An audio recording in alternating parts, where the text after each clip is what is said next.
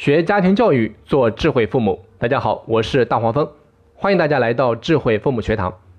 今天咱们接着上一堂课，继续来跟大家分享让孩子成为一个受欢迎的人的第二条铁律：眼里有活。在我和大量孩子接触的过程当中，我发现现在的孩子普遍存在一个现象：眼里没活。有一次，我受邀去一个学生家里吃饭。在孩子妈妈即将将饭菜端上桌的时候，当时饭桌上刚好摆满了水果和点心。我和孩子爸爸在沙发上聊天，而孩子当时就坐在饭桌旁边看电视。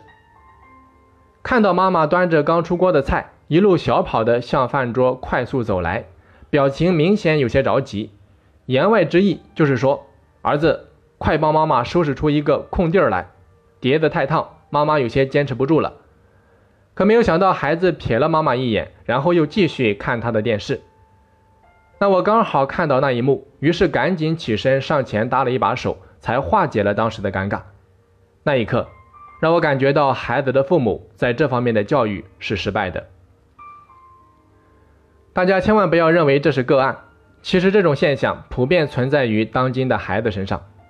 比如说在夏令营里面，当看到老师忙前忙后、脚不沾地的时候，很少有学生主动的上前帮忙，就连一句“老师，你需不需要我帮忙”这样的话都很少听到。仔细一看，你会发现这些学生的身高都比老师高很多，长得人高马大，但就是眼里没活，总让人觉得少了一点人情味，心里面有点凉凉的。我知道很多时候孩子都是无心的，因为他根本连这样的意识都没有。但是各位家长不要忘记。从社会生存法则的角度上来看，问题却不是这个样子。比如说，我的公司在成立之初招了一批刚毕业的大学生，在和他们一起外出吃饭的时候，你会发现，十个人里面有九个人都像是一根木桩，往那里一坐就再也不动了，稳如泰山，甚至连饭碗、筷子都要送到他们的眼前，他们几乎没有服务他人的意识。眼里面一点活都没有，试问一下，这样的员工又怎么能够让老板喜欢呢？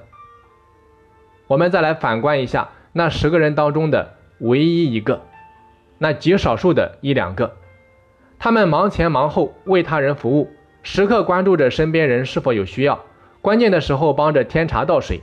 试问你又有什么样的感受呢？很多人会说，这样的人啊太傻，命贱。天生服务他人的料，把自己放得那么低，到头来别人反而不把他放在眼里。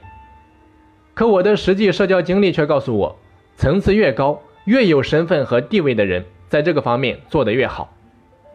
他们的成功不全是偶然，而是因为他们总在关注别人有什么需求，总能够给到别人最想要的，甚至是超出别人预期的惊喜。比如说我在卓建教育上班的时候。当时深圳校区的刘春英校长，在我看来就是一个特别受人欢迎的人。有一次我去北京出差，刘校长通过私人关系将我安排在北京总部的一个同事家里。当我到达对方家里的时候，发现床上铺的是一套崭新的被褥。后来听同事说，是刘校长特意叮嘱他买的。就是这样一件事情，让我一直放在心里。再比如说当年。以马云为代表的大陆企业家团队，到李嘉诚的公司里面去考察的时候，老人家会亲自的到电梯口迎接。吃饭的时候，更是每一桌都会坐上十来分钟，尽量照顾到每一位客人。就连吃饭坐哪一桌，都是通过抓阄完成的。而当时马云一行人都是资质尚浅的小企业家，名不见经传。这些细微的动作啊，都充分体现出老人家对他人。着想，眼里面有活，照顾到别人感受的一些好的品质。所以我说的眼里有活，实际上是一种为他人着想的品质，更是为人处事的一种大智慧，它的重要性不言而喻。因此，如果你想让自己孩子也变成一个受人欢迎的人，就一定要教育孩子眼里有活，一定要教育孩子为他人着想。那家长应该怎么做呢？我给到家长四个建议。第一，从生活小事抓起。很多孩子在家里衣来伸手、饭来张口，这样的孩子又怎么能够眼里有活？所以父母一定要安排孩子做事情，比如说饭前帮着端菜端饭、摆放碗筷，饭中帮着盛饭，饭后帮着收拾碗筷，这些都是在培养孩子为他人着想的习惯。很多父母的奴性很重，处处啊把孩子当爷，舍不得碰，舍不得用，最后培养出来的往往是不懂感恩。眼里面没活的巨婴，很多时候还冠冕堂皇的为孩子找出很多理由和借口，比如说，孩子做作业没有时间，还是让他安心做作业吧。再比如说，这些生活小事我完全可以自己应付，没必要麻烦孩子。又比如，我不想让孩子帮忙，他根本就做不好。再比如，我不舍得让孩子做这些家务活，等等。所以，可怜之人必有可恨之处。该培养的时候不懂得培养，出现问题了哭天喊地，请问又有什么用呢？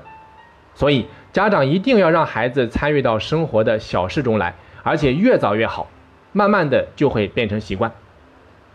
再来看第二个建议，鼓励孩子参与一些志愿者活动，比如说啊，可以让孩子到敬老院、孤儿院、地铁站等地方参与一些志愿者活动。在服务他人的过程当中，让孩子养成为他人着想的习惯。第三，让孩子参与到成人的社交中来。当家里来客人了，不妨啊让孩子跟着忙前忙后，做些力所能及的事情。在吃饭的过程当中，可以要求孩子帮着添茶倒水，甚至可以鼓励孩子参与到大人的讨论中来。还可以借助吃饭的时机啊，教会孩子一些基本的社交礼仪。可以说是一举多得。